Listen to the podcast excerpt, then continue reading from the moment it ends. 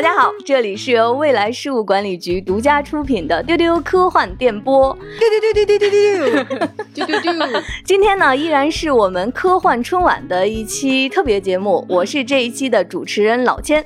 刚才迫不及待要跟大家打招呼的是小浪花李无称。大家好，我是小兰花，给大家拜个晚年。哎呀，还有我们的局长，大家好，以及郭姐文丽。Hello，大家好。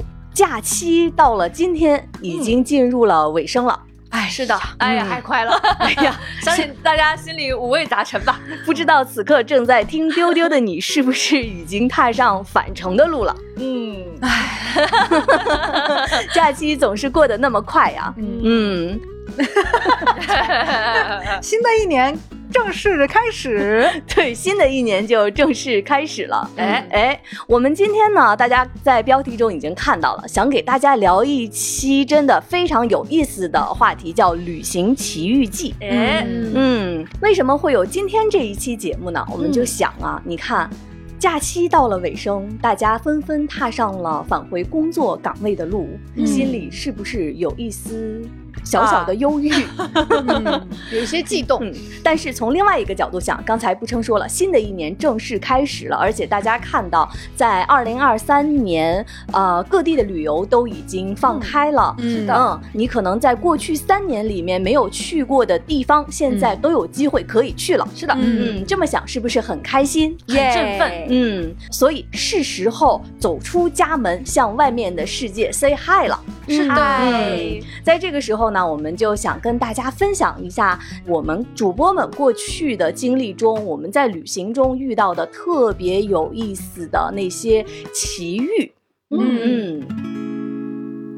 想到今年可以出门旅行啊，哎呀，我真的是摩拳擦掌。实不相瞒，我在过去的几年里面，虽然没有去那儿，但是我作为一个根本关不住的一个人，嗯。我基本上在家里面会经常刷旅行的网站，嗯，订，酒店的网站，哇我会经。常去看一看我心仪的那个酒店在某一个时间段它的价格是什么样子的。哦然后我甚。至还会经常会做一下我想去的那个城市的交通的攻略。啊，对对对对对对对，哦，好特别啊！嗯，哎，我也是啊，啊，真的吗？对，我会，就是比如说，我有时候天气冷了，我会假设说我想要去海边的城市了，我就会找一个。比如福建的一个城市，然后我还像模像样的挑酒店，比如说这个酒店像模像样。我想要。因为我会假设说，如果我去了，我要住在哪儿？比如说它是面对海的，然后它周围有一些什么样的，就是当地的那种文化古迹啦，或者是它离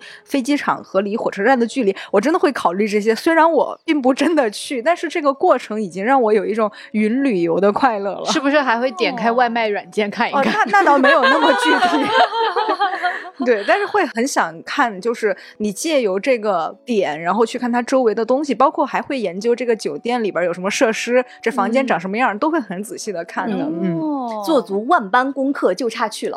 对对对对对，是的，嗯，我跟你们不太一样哎，我觉得你们好特别，好有趣，就是会去做很多其实去不了的攻略。好好心酸。梦 想总是要有的，万一盆冷水明天就能出门了呢？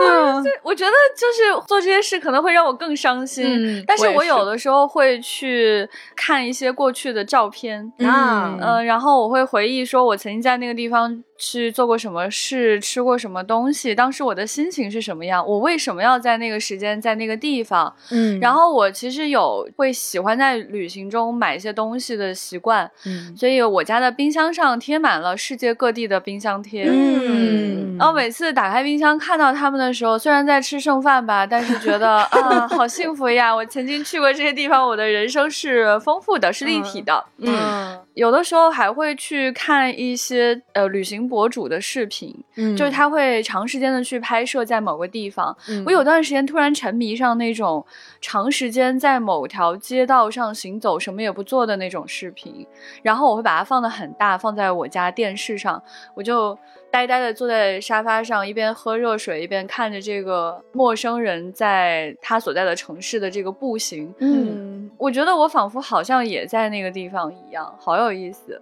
嗯我其实是旅行很喜欢做攻略的人，但是我一定要是计划开始实行，然后再事无巨细的做攻略。然后前段时间我是会给自己做一个 to do list，就是我突然会想到我想要去做什么事情，然后会记下来，然后看以后旅行的时候能不能实现。比如说最近的心愿就是能去澳大利亚摸那个袋熊。啊，哦好棒的梦想！，对，听起来很向往，但是实际上攻略很麻烦，所以我准备就是把这个筹备攻略的这份辛苦和快乐也留到那个旅行前，所以先不查那么多。好棒！哦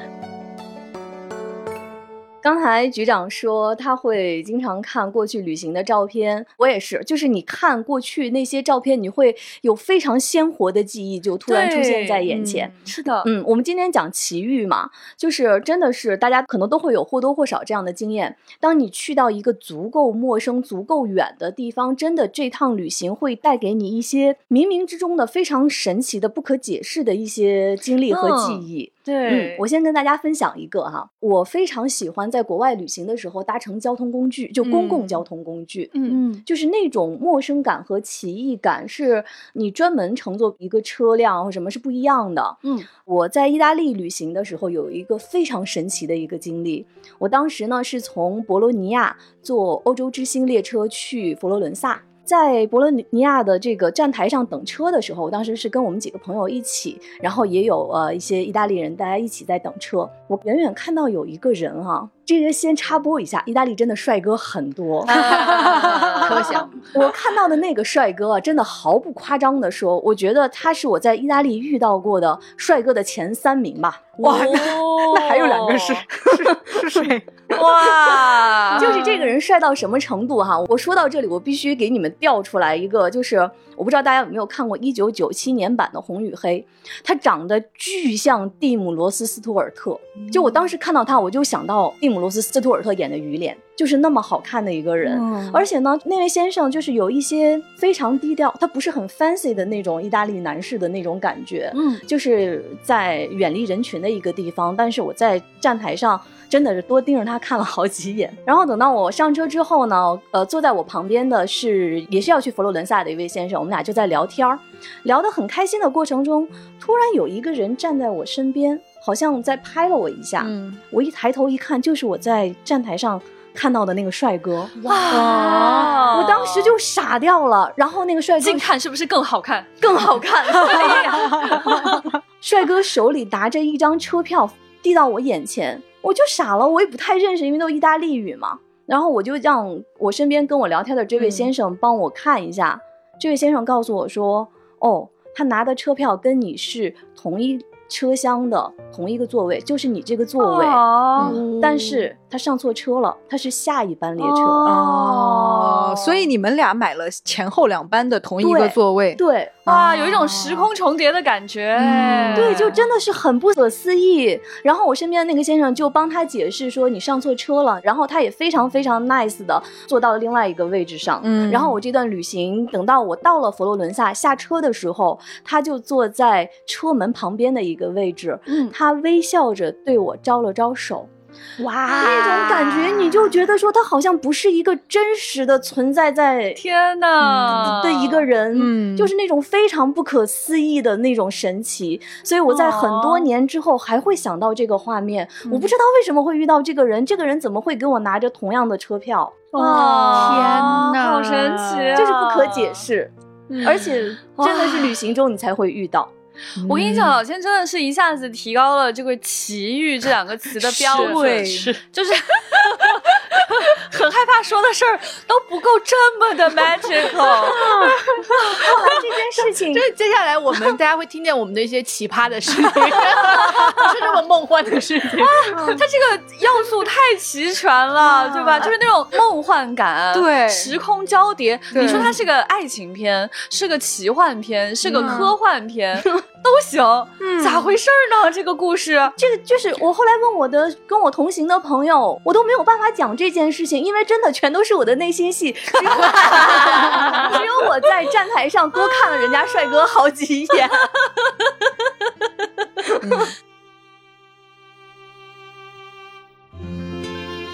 老千这个故事实在是太有奇幻感受了。其实，在我过去的旅行当中，有过一次让我觉得也很奇妙的经历。就是跟他这个其实很不一样，而且时间线被拉得很长。嗯嗯，很多年以前，我有一次在日本的街头就是闲逛，然后我就突然看见，在一个非常不起眼的街边的很小的橱窗里面，有一些这种奇奇怪怪的各种小摆件。这个橱窗很小，而且看起来就是有一些年代感了。然后这些小摆件呢，它仿佛有一种逻辑，但其实又没有，看起来是不同的人制作出来的产品，比较像是一种集合店这种感觉。嗯然后我就有点好奇，我就往里面走。然后我走进去才发现，它其实不在一层，它在地下室。所以我走了一段才走到店里面，然后发现它是一个像一个大厅一样的一个店面。这个店面呢，它四周被这种玻璃柜环绕，里面装满了各种奇奇怪怪的小东西。你知道，就是有的时候你会在奇幻电影里面看到的那种。玻璃柜里面的来自世界各地的怪东西，那种感觉，叮铃咣啷的。对对对，然后呃，里面的东西可能甚至是不同年代、不同地方来的，就是我我就很好奇，然后我就发现店主是一对呃老年夫妇，这个老爷爷就跟我说，呃，因为老奶奶很喜欢到世界各地旅行，所以他们就攒钱，然后他就陪老奶奶去世界各地旅行，嗯然后他们就在世界各地买各种。奶奶喜欢的东西回来，哦，好甜啊！然后他们就把它像博物馆一样，就展示在这一个说大不大、说小不小的厅里面，嗯然后也会卖一卖给大家。我真的被他们的这个情感故事给打动，然后他们可能看我就很喜欢啊，还给了我一个黑糖棒棒糖，然后我一边嘬棒棒糖 一边看。他们说买不买没关系，就你愿意欣赏这些。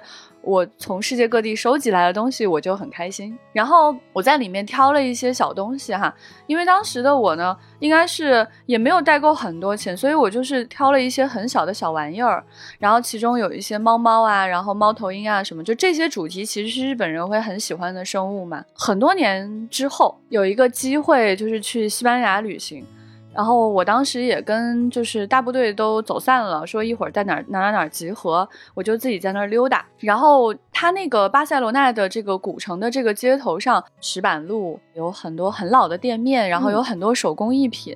我就在里面逛着逛着，就看到了一家也是卖这种小东西的店，然后我就往里面走，我就发现了跟老奶奶同款的猫头鹰和猫猫。哦，而且它不是在门口哦，它就是要你真的要走到里面去才看得见。然后我当时就觉得完全就我内心戏了，这会儿我跟谁说去？啊太神奇了！就是奶奶爷爷他们也来过这里，然后当时老奶奶也很喜欢这个东西。我想要不我再买两个吧，回去跟我的小猫头鹰还可以站在一起。嗯，哇，好有趣！然后他们就包起来给我，我就带回家了。现在这些小东西就都还站在我的书柜上，它让我想起来说，这个世界既是很大的，又是很小的，有的时候两条线真的就是会交汇的。对对对嗯啊，好神奇！就感觉说你出了很远的门，然后又隔了很久的时间，但他就是在那个地方等着你。对对对对，然后他们现在就在一个中国人的书柜里面坐在一起呢。啊哦，串联起了好几个地方。哦，好棒！好，我也要来分享我的一个印象特别深刻的奇遇，但是我觉得这个不能算是很梦幻的奇遇，只能算是那种让我尖叫的奇遇。就是我一九年在 L A 玩的时候，然后我在洛杉矶街头走着。那段时间，我就发现怎么走来走去的人都很像那个《绝命毒师》里的老白，然后还有一些海森伯格打扮的人在那儿走来走去。就是海森伯格是美剧《绝命毒师》里面他的一个代号，就是指他很厉害的意思。就是剧里有句台词就是 “Say my name”，然后就是海森伯格，然后所有的剧粉都会下跪的那种。对我在当时那个时刻就发现，怎么旁边有这么多这么像电视剧的人？后来呢，等我晚上回住的地方的时候，我发现那里是在办《绝命毒师》那个电影的首映。哦哇，我就震撼了我就震撼了，啊我就在那里和人群等了一会儿，然后全部悉数见到了《绝命毒师》的所有主演。哦 哇，真的好意外。本来一开始是一些配角，但是我也能够一眼能认出他们的配角登场。后来就是真的到了主演登场，Pink，然后老白和 Mike 登场的时候，人群都沸腾了，就在那里疯狂的喊他们的哦名字。对我就突然在那一天莫名其妙的经历了一个追星的现场。你有没有对着他大喊中文老白？天啊，好神奇！哎，其实我觉得郭姐要在北京想看到这些，其实是不难的。就是如果真的是有什么电影的首映啊，或者有活动的时候，以前还是挺多能够看到自己想看到的导演啊、明星啊嗯这些人的。但是你在街上忽然遇到这种事，真的感觉而且那天就是有一个大型的粉丝 cos，就是他们从白天起，大家都在那里很入戏的在那里走来走去。哦，好棒哦！对，洛杉矶真的是一个遍地都是明星的一个城市。嗯嗯，郭姐这么说让我想起来，我在洛杉矶有一次吃饭的时候，我后面坐的是席琳迪翁。哇！你快去跟他干杯！为什么我在旅行中好像没有遇到过任何名人？哎 对，或者是因为我认不出来外国人的脸，就可能不是没遇上，所以可能不知道你也遇到了老白，但你不知道他是老白不知。道是谁，不知道，那困惑。哎，我想起来，我有一次在一个采访的时候遇到的人很有意思，因为其实我过去的很多的 travel 不是这种。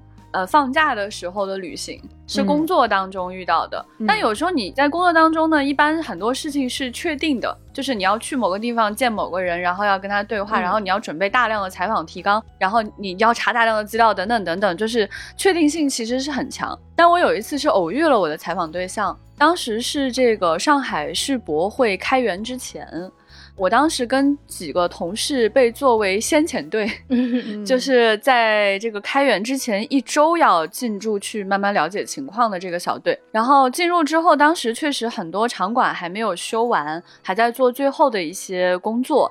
我对几个国家的场馆会比较好奇，我就往里面去走。那天其实就是太阳也暴晒，然后我也晕晕乎乎的，我就看到了一个非常漂亮的白色建筑，它远看就很像贝壳。走过去呢，里面看到就是这种洞穴的感受，其实很像是那种盘旋的这种贝壳的感觉。嗯，我觉得真的是好美。我走进去，走着走着，我意识到说这个有可能是地图上说的那个丹麦馆。走进去之后，就发现其实很多人还在做检修工作，因为它极其的纯白。所以大家还在可劲儿擦，要做到最好。对，要特别的白。嗯然后它中间还有一个小水池是空着的，然后螺旋上升的这个楼梯走到最上面的时候，你会觉得好像在海螺内部在走一样。走到最上面就看到有两个外国人在溜达。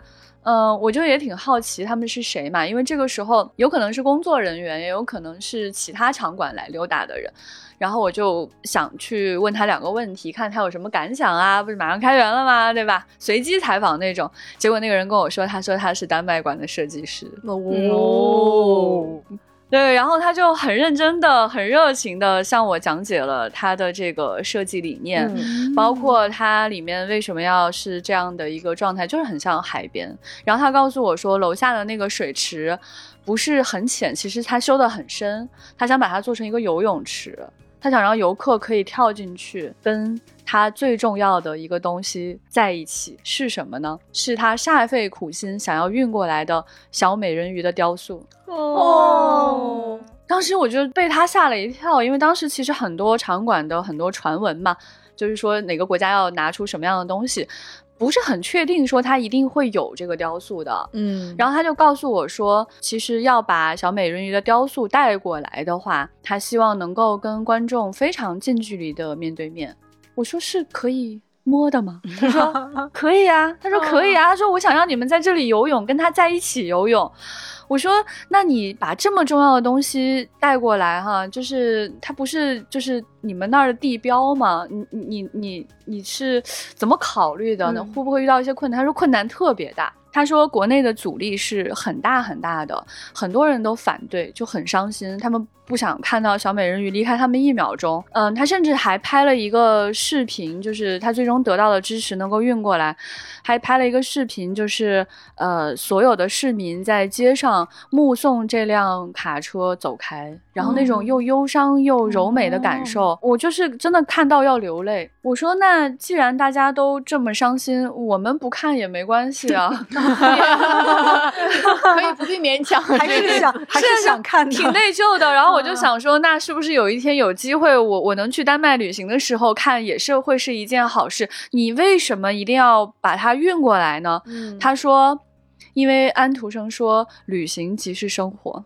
哦他说我太想让他的女儿可以出来旅行了。哦，原来是这样我当时现场就融化了，天哪，实在是太美太美了。嗯，所以后来看到小美人的雕塑在这个水池的中央的时候，我的心情是特别特别复杂的。嗯我看到她是我的荣幸，但我看到她来到这里，我也很替她高兴。嗯，也是他的奇遇，是的，嗯，我觉得这个好感动啊！就是他不是说我要跟你炫耀一个我的宝贝，而是说他真的是在用原作者的理念，嗯让这个作品更有它的生命力。啊，我嗯觉得这个是最感动的地方。是的，嗯是的，真的很美好。嗯，旅行真是一件美好的事。但也不都是美好的事。好，该不抽分享了。我就是一个奇葩，就是说我是在这里提醒大家，就是旅行里有很多奇遇，有很多美好，会遇到很多美好的作品、人、纪念品，但是也要注意安全，不要轻举妄动。好的，好的。请讲。就是以前呃还年轻的时候啊，有一次夏天的时候去英国，然后呢就去了英国南部有一个岛叫怀特岛，当时还是坐着气垫船去的，都特别开心啊，坐船了去了。然后去的时候是一个周末，其实那个地方呢，你就可以把它理解成就是一个度假的乡镇，所以你在那儿玩儿，很多时候在郊外那个公交车啊。它是可能一个小时才有一班的。有一天我就在那个郊外溜达，特别美，麦田、蓝天，拍了特别多的美美的照片。这个时候就要想，得回到镇上去了，对吧？然后那个车老不来，老不来，一看下一趟可能还有将近一个小时，我就一屁股坐在那个 那个路边，有一团毛茸茸的草，感觉是可以坐的啊。一屁股坐上去之后，一下弹起来了，不对，我的 什么？我的屁股开始不对劲了，就是我的屁股有一种整个屁股都在发麻、发疼的感觉。屁股整个红肿，很多红红的小包，然后我也不知道那个草看起来，那个草看起来很可爱、很温柔，但确实有那种毛茸茸的刺。然后怎么办呢？就只能在那里坐立难安的等待公交车来。公交车来了，上车了也不敢坐，help help，那实在是不行，就想去找个医院或者是找个那种诊所看一下。嗨，人家周末诊所是不开门的，咋办呢？只能回去趴了一个晚上。哎，第二天还好。就是旅行没有亏待我，第二天屁股好了，又能接着玩了。对，这个故事就是告诉大家说，就是在外边不要乱吃不该吃的东西，不要乱坐不该坐的地方。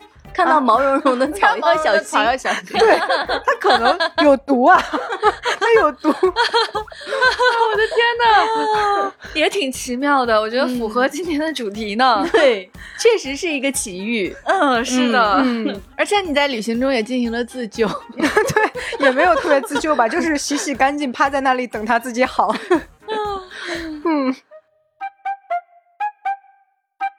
小浪花这个经历啊，让我想到一个经历，其实不是我的个人经历，但是咱也算是目经历过了目击者或者不知道为什么就一起经历了这件事情。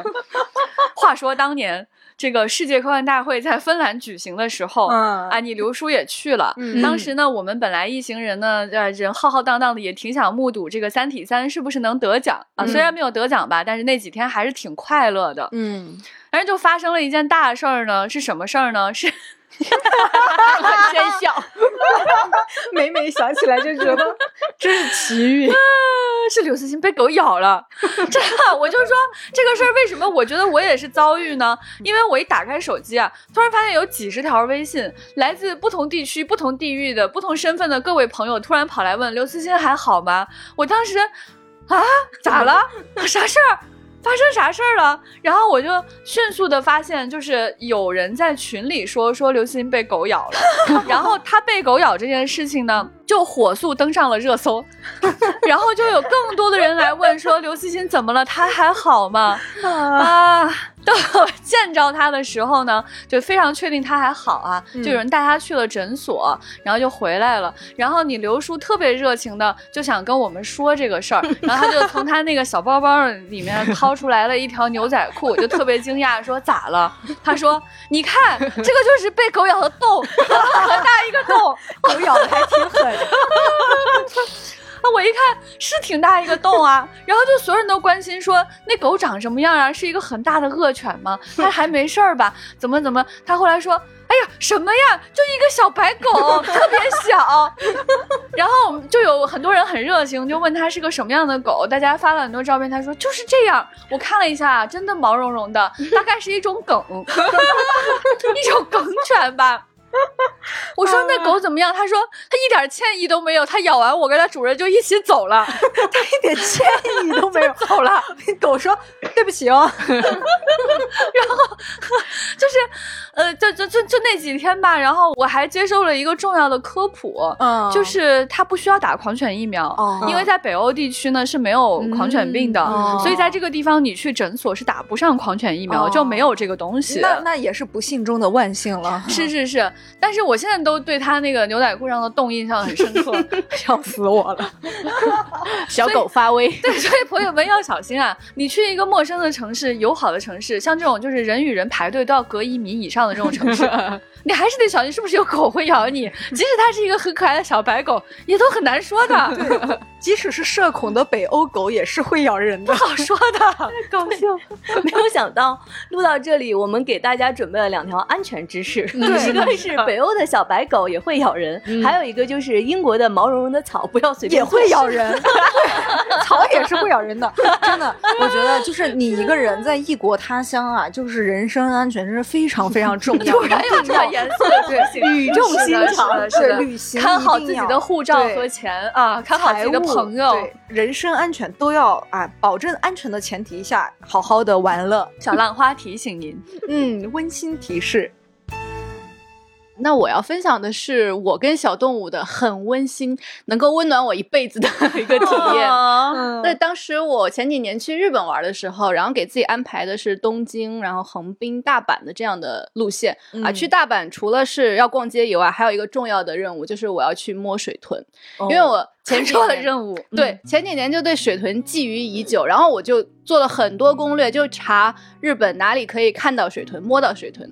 就是在日本，水豚是在动物园里很常见的动物，但是呢，不一定能够亲自跟它们互动，所以我就真的在 每个动物园的官网上面去看那个活动，就是它的水豚能不能真实的跟人类互动。后来呢，我就查到在大阪有一个叫 Misaki 的公园，非常非常远，然后从大阪市内坐电车过去要快两个小时。哦，然后我就把它规划在我的路线内，义无反顾的去了，然后就坐了快两个小时的车，到了之后那天还是有阵雨，然后到了那个公园门口，就感觉那个公园又偏远，都没有什么人，我就很可怜的问那个售票员，我说今天呃开门吗？他说开的，但是我们有很多设备就因为下雨关了，我就说那 capybara 呢？capybara 就是水豚的意思，然后就只问这一个，人家说开着呢，后来我进去所以就是整个园都关了，只有水豚还等你。呃，也不是关了，就是没有什么人去，然后哦就是大家没有在工作的感觉，然后它也是其他的小动物也都休息了。哎、对对对。然后呢，我去了之后发现水豚它不是在一个像园区一样的地方，它其实是一个那种动物园里的亲子农场的感觉。哦，去了之后奔向它，三只水豚真的就像我印象中的一样，就是非常的温柔，非常的呆，呆在那里。然后呢，就是那里工作的只有一个在那里就是照顾小动物们的女孩儿，然后她在那里喂兔子呀，给山羊梳毛什么的。旁边的动物也都是非常常见的那种家庭动物，天竺鼠，然后那个小兔子，然后鸭子。然后水豚，水豚因为脾气很好，就跟这些动物哎都住在一起。然后他就说啊，那你去摸吧，没关系。然后我就在那里很安静的一直在那里摸水豚，它的手感就像是你小时候会用的那种呃哨子哦，就是那种硬硬的那种草的感觉。哦毛是硬的，对，我以为它毛是硬的感觉，它就像那种鬃毛的那种感觉，哦硬硬的。然后摸水豚就像是摸刷子一样的感觉。然后呢，它会随随着呼吸发出一个咯咯咯的声音，就是它很舒服的那种呼噜声。哇，我真的化了！而且它行动非常缓慢，就是你只要在它的脖子那儿撸两下，它就顺势倒下，把它的肚皮露给你看。哦，好乖好温顺哦对真的的好幸福，然后我就在那里安静的摸了两个小时水豚。哎呀，说到这里呀、我就要讲那个笑话了。是这，就是郭姐真的非常非常非常喜欢水豚，所以刚刚那个故事才有特别圆梦的感觉。嗯她有多喜欢水豚呢？我想起来了，有一次呢，就是我记得好像是有一个什么任务吧，然后我就跟郭姐嗯说起来我的其中一个身份，嗯嗯嗯，真的是我的真实身份，嗯就是我是呃四川的这个大熊猫推广大使之一。对对对，官方身份，官方身份。对，然后我就很认真的跟他告诉他说我是大熊猫推广大使，郭姐就嗯嗯嗯，但他其实内心戏是什么呢？你是自封的吧？我还是水豚推广大使呢，我是我是水豚全球推广大使。我一看他的微信上真的是这样写的，我跟他说我这个是真的，我不得不给他看我的证书，我没有骗你，不是自封的当时局。长跟我心说，哦说哦，想编的吧，我也编的。我还全球呢。我是全球你四川推广大使。我要笑死了。不，局长那个是全球，局长那个是四川官方封的那个大熊猫文化 全球推广大使。哎哎，是的，直到我看到证书我才相信，因为他说证书的时候，我觉得他还可能自己写一张，因为我也可以给自己写一张证书。对。就你自己给自己编了一个身份，还要自己给自己做个证书，因为太看重这个身份了，是吧？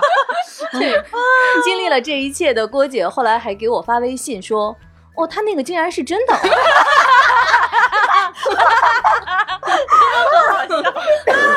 我觉得我们应该给他做一个证书。我笑到缺氧，还不服气。郭姐这么爱水豚，为什么没有动物园给她发这个证书？我不服，我现在就去给日本的动物园写信。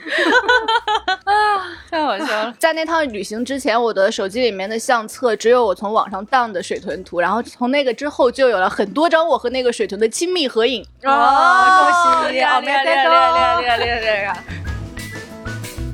刚才这段音乐呢，其实我们是都在笑。啊笑完之后，整理了一下表情和情绪，现在继续坐回到话筒前，嗯，给大家讲了一些不可思议的神奇的事情，还有遇到的小动物。其实，在过去的旅行的经历中，呃，更多的时候会遇到一些难忘的陌生人。嗯，尤其是很多陌生又美好的善意。我想起来一个，就是我在泰国旅行的时候，有一次在一家餐厅吃饭，那家餐厅呢环境很特别，嗯它是一个在类似于在一个树林旁边，我的那个嗯位置，就旁边就是一个你几乎看不到头的一个郁郁葱葱的一个树林，然后上来了一道菜呢，那个米饭是紫色的，那服务员正好是一位就是特别和气的一个大叔，我就问这个大叔，我说这个米饭为什么是紫色的？大叔告诉我说，它是一种花儿的那个汁儿。拧到了米饭里面，变成了这个颜色。我说那是什么花儿啊？大叔就给我解释，但是他解释了半天，我也没听明白。我确实不知道菜，不知道那个花的什么玩意儿啊？不知道那个花的名字是什么意思。嗯然后呢，就看到大叔笑了笑，他就走了。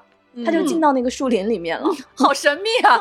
我就继续吃饭，我就想着，嗯，大叔肯定是解释不明白嘛，你就继续用餐吧，不要十万个为什么了。但是过了一会儿，大叔从树林里面回来了，他手里举着一朵紫色的花儿，嗯然后大叔说，哦就是这个花儿，就是这个花的枝子在这个米饭里面，就是他送给你，啊，好可爱哦！你觉得太可爱了。大叔好像树林里的精灵哦。好宫崎骏啊，这一段。就是非常可爱、非常善良的一个大叔。天哪，切九十让的音乐吧。好的，我也遇到过一个很 nice 的大叔，就是我大学毕业旅行的时候去新疆旅游，因为那个时候又没有什么钱，而且那那已经是我整个毕业旅行的最后末尾了，就经济已经非常拮据了，然后就住那种很便宜的那种青年旅社，然后呃，同在青年旅社的有的是旅社的工作人员或者志愿者。或者是差不多年龄，也是大学生去背包旅游的那种，然后大家就都是文艺青年，商量着说，那我们晚上就出去街边卖唱试试。其实也不是说真的为了赚多少钱，就是因为大家都在处在一个唱歌、弹琴、欢笑的年纪。哇哦！天呀！对我是我我年轻的时候也是一个文艺青年。对，天啊！然后卖唱这是文艺青年的顶峰了。然后晚上就一群人穿着就是短袖短裤、踏拉板，就找了一个那种像河边。然后还有一座桥，我记得，然后就坐在那儿摆了两个桶，就开始唱。其实大家就轮流唱，我然后唱着唱着，我就看见对面街边有一个大叔，他就走过来了，他就跟我说：“他说你刚才唱那首歌我很喜欢，能不能再唱一遍？”然后我就唱了，然后大家都挺高兴的。那个大叔就我感觉他也很高兴，就是大家一份偶遇，他就是说：“要不我再请你们吃冰棍儿。”就是他们是那种，他觉得好像大家只是萍水相逢，但是就是这种很普通的，给你一个什么东西，这个东西也不是说很金贵，或者怎么一个善意的这个回复，肯定你。所以其实那天晚上我觉得运气挺好的，就收获颇丰，就是还有一些好心的，就是来这儿旅游的那种叔叔阿姨，他们给了比如五十块钱的钞票放在桶里，当时我惊了。所以那天晚上卖唱回去一算，说，哎，那我，然后旅馆的人就说，今天晚上就给你们免一晚上的房费吧，因为大家也赚的挺多。哇，对，哇，所以当时就觉得啊，整个晚上都非常 lucky，非常幸运，非常顺利，还。缓解了一些经济上的紧张。对，天哪，好丰富的一个故事，好神奇。对，你们是真的唱的很好吗？没有啊，还是因为 还是因为叔叔阿姨说，哟，这孩子可能赚不上 钱吧？我给你五十好不好？对，我觉得我们的唱歌也好，弹琴也好，都真的是那种学艺不精，但是每个人都是十几二十岁的那种，很青春，很真诚小孩儿，对，很热闹，而且那个年龄你唱的歌就是你最喜欢的歌，嗯，你很愿意把它唱给你根本就不认识的人听，你能。在大街上唱这个歌，我现在就很怀念那一份感觉啊！因为我现在我是不可能上大街上 唱歌去的。对，挺可爱的，给你五十啊！谢谢谢谢谢谢。所以李不生其实是一个民谣爱好者，嗯，他真的是会喜欢听，然后会去现场看 live 的这种人。对，但是我觉得那个时候就是跟一群人在外面瞎浪的那种感觉，有的时候就是很珍贵，它是一去不复返的。是的，嗯，你只要换一个年龄，换一个时空，它就很难去。复刻了，对，嗯，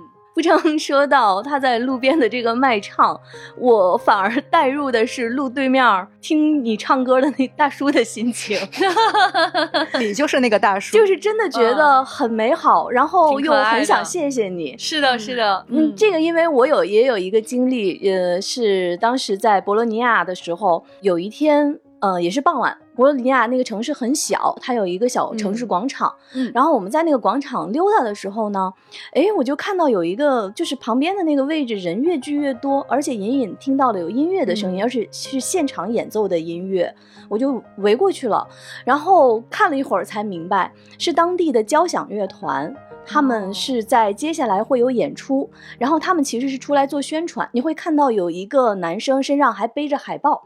就是他那个演出的时间，这些乐手们呢，他们就会随机的邀请路人，嗯，来给做他们的指挥哦。然后比如说，呃，他会邀请一个小姑娘，其实这个小姑娘你看到她其实根本就不就不会指挥嘛，嗯，但是他们会让这个小姑娘挑一个她知道的曲子，然后他们就配合这个小姑娘，他们来演奏。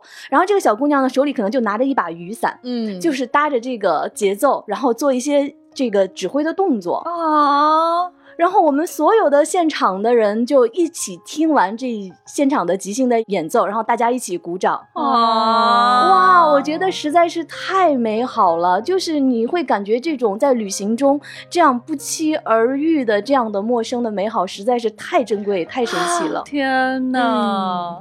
而且我觉得音乐它就应该是这样，不是说我们只能去一个规格很高或者很专门的地方去听，它就是。在大街小巷，嗯在你的生活的细节里边都可以是有音乐的，就是音乐的美好。刚才我们说，我们虽然在不能去旅行的时候，大家都或多或少的会做一些功课，但是你真的是到了那个地方，有一些完全意料之外的那些神奇，其实更难嗯忘。是的，嗯嗯就是比如我刚才说，是大家都聚在一起在广场上，其实你在旅行的时候，如果遇到真的没有人的时候，嗯也更好玩儿。是的，嗯，我再来说一个，是在洛杉矶的时候，那个时候是去采访小黄人儿大电影，环球公司给安排了一次采访。那个采访的地方呢，就是在洛杉矶的环球影城。嗯我们当时过去的时候是一大早，天刚蒙蒙亮，就是环球影城游客还没有进来的时候，嗯就是我们先进去了，我们就可以在里面逛来逛去，然后他们在布景，然后准备采访。我的那种感受就很神奇，因为我前一天刚在环球影城里面各种玩过排队，我见过那么多的游人都在环球影城里面，可是第二天早上在那个天将亮未亮的时候，里面一个人都没有。啊，只有我们走在环球影城的路上，那些店还没有开门。嗯但是你前一天刚玩过的那些设施，包括你喜欢的那些形象，你隐隐都能看到他们，你就那种很不真实的感觉，人都去哪儿了呢？那我在这儿是真实的吗？就是那样的一种很神奇的感受。嗯哇哦，老千说到这个啊，我就想起我有一个挺类似的一个经历，就是在上海迪士尼。嗯那个时候就上海迪士尼的那个玩具总动员的区域刚刚建好，然后我就很想去那边玩。到了傍晚的时候，就他们会放烟花，然后放烟花的时刻呢，突然人就全走了。我其实就是反应有点迟钝，我就、我还在那个区域溜达的时候，突然就发现周围没有人了，非常非常的空旷，其实就是所有人都去看烟花了。啊但这个时候呢，就会留下我在这个空荡荡的、周围都是巨大的玩具的地方。嗯哇，你想象它有多大呢？就是，呃，我们在《玩具总动员》看到的，就是这个胡迪，呃，他在那个地方修建的应该是两到三人高吧。嗯然后它有巨大的那个冰淇淋盒子是厕所，在那块儿就是连这种就是绿色的小冰人儿都比我要高。啊那个弹簧狗都比我大非常非常多，然后我最喜欢最喜欢的是，在这个空旷的街道上，它上面挂的这种彩灯，嗯这个彩灯很大，每个灯都其实有我好几个拳头那么大，但实际上它模拟的是那种最小最小在玩具里面可以用的那一种小彩灯。嗯所以那个时候你就会觉得说很不真实，觉得自己好像一个小玩具。对他们看你才像是一个玩具。对，而且我真的是那个规格不高、个子不大的那个小玩具，这个，他们说这个玩具尺寸好小，而且它是可动的。都差点没看清。对，而且你们去想一个很有意思的点，就是《玩具总动员》讲的本来就是当人走空了之后，嗯玩具才开始动起来。对，那种感觉真的好奇妙。如果你们下次去迪士尼玩的话，你也可以选择在放烟花的时刻，在这种空空荡荡的玩具城里溜达。哦，哎，这是一个很好的建议，可以记下来。嗯嗯，嗯，有实际的操作性，比遇到毛茸茸的草。不是咋还能 call back 回这个呢？屁股又有点疼了。说到这个，就是这种让你觉得又熟悉又陌生的这种地方，就挺神的。我之前有一次不是去过这个俄罗斯去体验这个宇航员训练，当时进到这个俄罗斯的宇航大院的时候，有一种扑面而来的又熟悉又陌生的感觉，就仿佛好像在这住很久了。你知道，就是那种机关大院儿啊，路上也没有什么人，路上的人也不会多看你一眼，他不会觉得你是游客或者什么外来的人，你就觉得自己好像在这里待着时间特别长，你觉得时间好像凝固了这样的一种感受。然后因为在那附近又别的什么东西都没有，我们还要去吃食堂。当时我就跟我一起去的那个小姑娘是一个俄国人，然后她中文非常好，帮我们做翻译。嗯，我们到食堂去打饭的时候，就俄罗斯大妈给我多盛了两碗，说：“你中国来的呀？”大概这个意思啊，就是你中国来的呀。我儿子也在中国读书，可好了。给这个姑娘就多盛了两勺。对，就很亲切的感觉。然后我在那个呃食堂坐着吃饭的时候，那种陌生感又来了，就很很妙。就是它食堂的这个窗户非常干净洁白，外面什么都没有。然后它的那个窗帘是淡淡的这种薄纱的这种窗帘，就是似有似无的吧。这个。窗台啊，你们想往外望出去是雪景，是没有什么东西，只有一些简单的建筑的这种窗外。然后在窗台上呢，摆了一盆非常简单的植物。然后这个时候，窗帘若有似无的在晃动。我想，哇哦，老塔飞向太空，哇，真的那种感觉。而且当时就是很有趣，我跟那个姑娘还聊起来，我说，你看这个像不像那个飞向太空里边的那个窗帘？那姑娘很认真的跟我说，我觉得塔可夫斯基没有很好的展现这个索拉里斯星本身想表达的主题。哦，我操！啊！我说这话也就你敢说。然后他跟我很热烈的聊起了《三体》。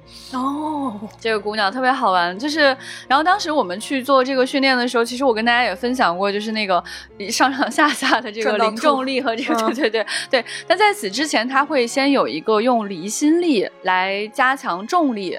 嗯呃，达到一个更大的几个 G 的这个这个重力的这种呃训练，地面训练。嗯，在这个地面训练的时候呢，一进那个大厅我就很兴奋，就是在大厅上有一个巨大的这个加加林的海报。嗯嗯，然后坐在这个设备里面了之后呢，来了一个阿姨帮我套上就是各种那种生命监测的设备。嗯，然后他就跟我比划呀，因为我真的听不懂俄语，他跟我比划半天，我也不知道他想说什么。嗯，后来他呃憋了半天就说 tiny finger，他说你手太小了，我这个夹不住呀，我真的夹不住。但是我我当时没有多想啊，我后来想他说这个话是有深意。他后来跟我讲，他说他说你去看那个走廊上的这个宇航员的照片，都是三人一组，三人一组的，是几乎没有女性的。他说：“来我们这里训练也几乎是没有女生的。你的手真的太小了，我这个设备都是夹不上去的。那我这个设备就不是为你这个身材的人准备的。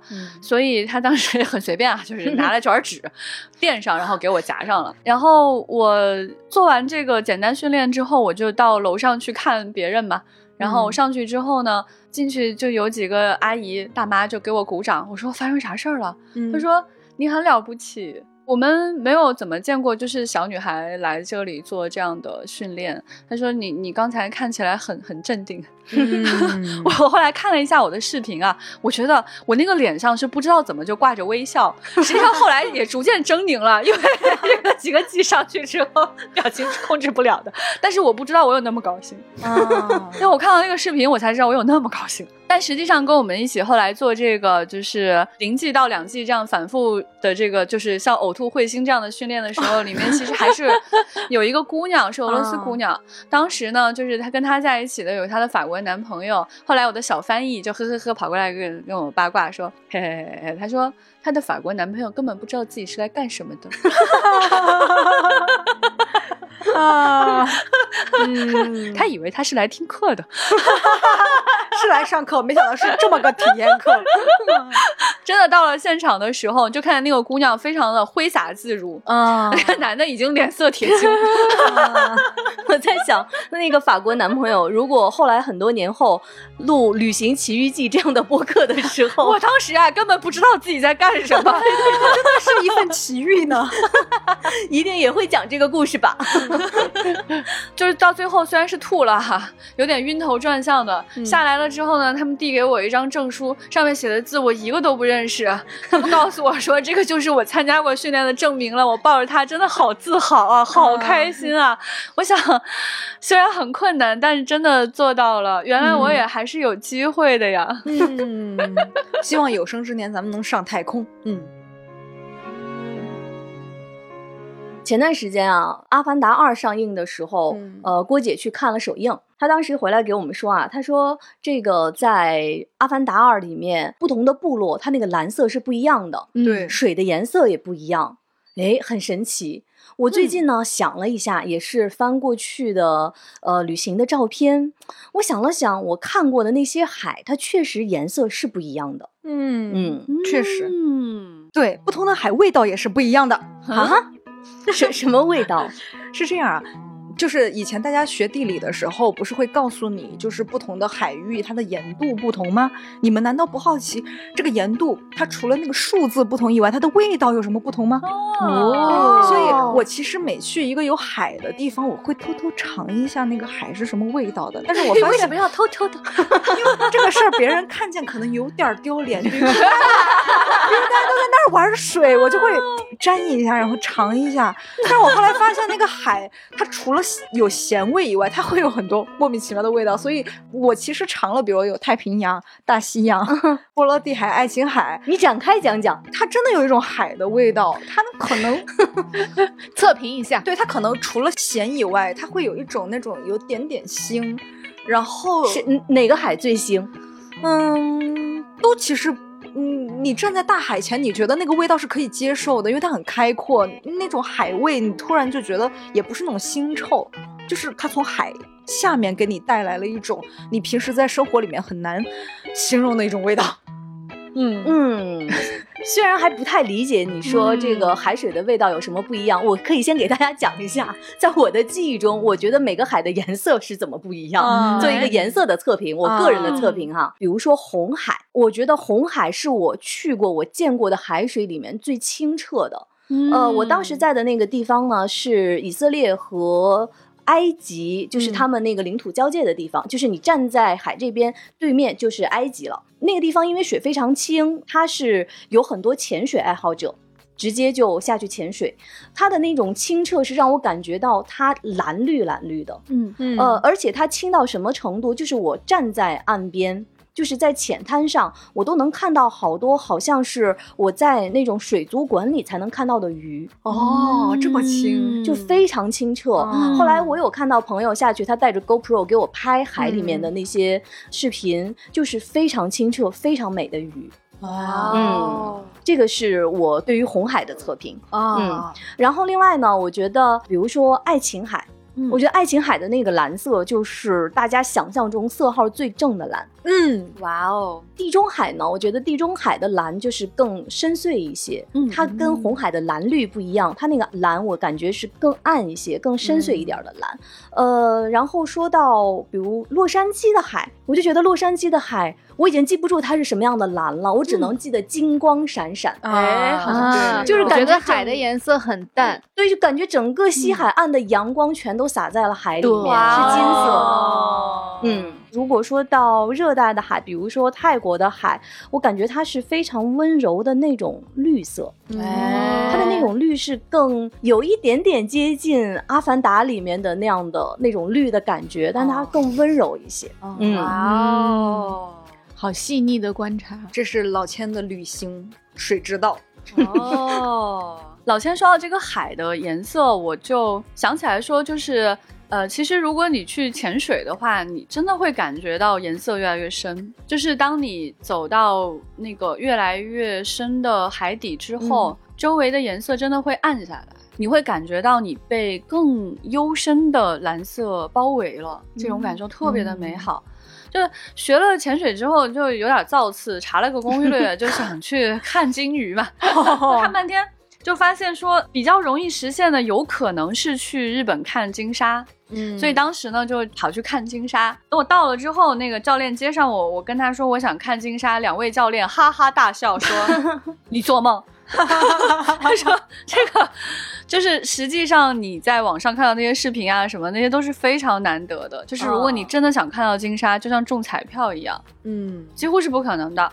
然后如果说真的有地方去看的话，是很可怜的被囚禁的金沙。他说他们不推荐，所以当时我心里突然又觉得很释然了。嗯我就觉得说，如果看不到才是这个自然界的常态，那才更美好，世界才更大。嗯那么大的海洋，凭什么我就可以跟它相遇呢？嗯嗯我就觉得很放松、很舒服了。结果就是在某一次潜水的时候，在我正对着的方向，就其他人其实第一眼是没看见的，我拍了他们，他们才看见。嗯我看到远处有一只海龟从我面前缓缓缓缓划过走了。哦它游得很慢，其实，但是它可能后来感觉到我们这边有动静，所以它就游到更远的、更深的蓝色里面消失了。哦但是它确实当时在我的，就是我我目测那个距离，我觉得已经很近了。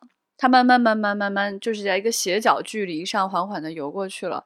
我当时就是完全被震撼到了，上来之后才知道我震撼程度有多高，就是我消耗了特别多氧气，在那里氧气告罄了。对我心跳加速，我太高兴了，我我不知道自己在干什么了。我当时应该是，就是教练说你很危险，你以后遇到这种事你要注意看自己的表，你要去看你氧气的消耗。但是我当时鉴于我没有遇到过这种情况，嗯我没有想到会遇到这种事情，所以我就没有任何心理准备。对，然后我就问教练，我说在这里就是那个海龟是很常见的吗？他说那也倒也没有那么常见，嗯你就是运气好。你就是看到它了。我其实从来没有想过我要去喜欢海龟这种东西啊，但是我那一刹那，我觉得我被那种缘分给击中了。他怎么可能离我这么近？我根本就不是来看他的。嗯然后我就到水族馆专门去看海龟都长什么样，我就发现那个海龟真的好大呀，就 就真的超出我预期的大，而且它的脸其实是有一点点吓人的。嗯，就如果它真的离我再近一点，我氧气消耗可能就要更快了，我可能要被吓到了。但是就是那样或近或远的那个距离，隐隐隐约约的，我看到它，就更有一种中国化的感觉，嗯，更美好。刚好是我还能承受的距离，嗯也是他能够承受的距离。也许他觉得我们不是人嘛，就不要靠近他们太近太近。嗯所以后来我就觉得海龟这个生物好特别，好有趣啊！好有智慧。我、好喜欢这种生物，你突然就爱上了一种生物，嗯这是绝对没有过的一个预期。那大海真的是太美好了，我我听听到你们说它颜色不一样，味道不一样，我又重新觉得就是就这个世界真的很大，我们这颗星球百分之七十的表面是被水覆盖的。对嗯我们真的是一颗蓝色的星球。当你可以去海洋的时候，你的世界就是变大。说到这里，把自己给说心动了。嗯新的一年，好想去看看大海呀、嗯啊对出去玩吧。嗯，今天跟大家分享了我们各自在过去的旅行中的难忘的奇遇。嗯嗯，不知道正在听丢丢的你有什么神奇的经历可以来跟我们分享呢？嗯欢迎大家在我们页面的评论区下方来留言。也欢迎大家加未来局接待员微信 f a a 零五零四，跟他留言说丢丢就可以进入丢丢听众群，跟大家一起讨论啦。好期待听到你们的奇遇啊、祝大家在新的一年里面可以去更远的远方，去看更大的世界。嗯，嗯那我们今天的节目就是这样，我们下期再见，拜拜。拜拜拜。二零二三年科幻春晚已经启动了，今年的主题是陪伴。丢丢科幻电波准备了五期科幻春晚特别节目，从腊月二十八开始，主播们会分享过年习俗和旅行奇遇，以及听众留言，还有万众期待的丢斯卡颁奖盛典，一定不要错过。此外，丢丢还邀请了八家播客参与今年科幻春晚的联动计划，从一月十六号到二月四号，拼娃时代、播客志、午夜飞行、原汤化原石、惊奇电台、仙境之桥、基本无害和英美剧漫游指南这八档大家喜欢的播客，为各位录制了和陪伴相关的内容，欢迎关注和收听。